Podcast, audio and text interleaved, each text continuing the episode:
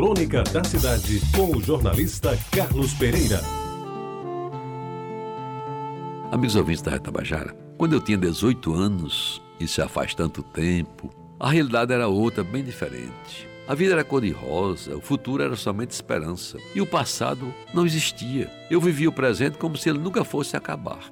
Pois bem, neste começo de ano ainda, nós estamos no começo de fevereiro, mais de seis décadas depois, recordo aquele tempo e aproveito este fevereiro de 2020 para pedir emprestados a Fernando Pessoa, através do seu heterônimo Álvaro de Campos, os versos que eu nunca fiz. Escutem bem, que beleza. Sim, passava aqui frequentemente há 50 anos.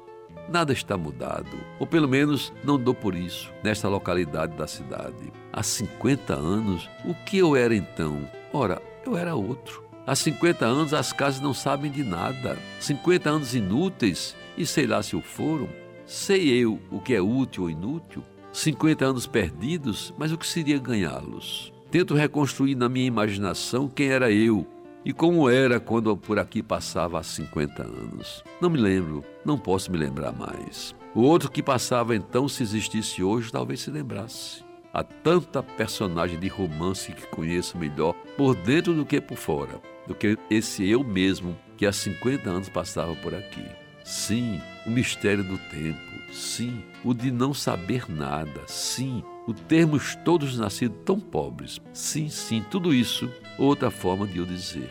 Daquela janela do bangalô azul, ainda idêntica a si mesma, debruçava-se um, então uma linda moça, um pouco mais velha do que eu, mas lembradamente azul.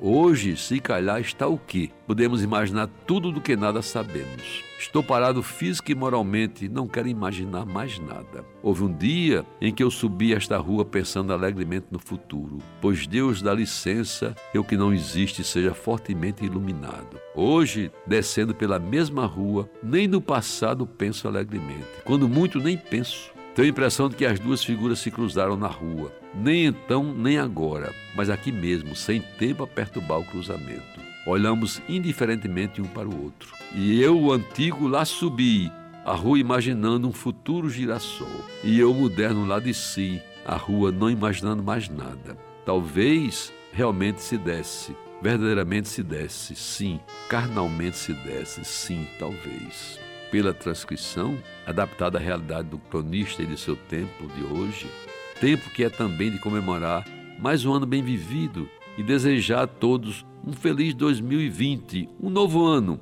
enquanto ele está novo. E ele, tenho certeza, tem prazo de validade. Vai acabar, queiram ou não queiram, no dia 31 de dezembro.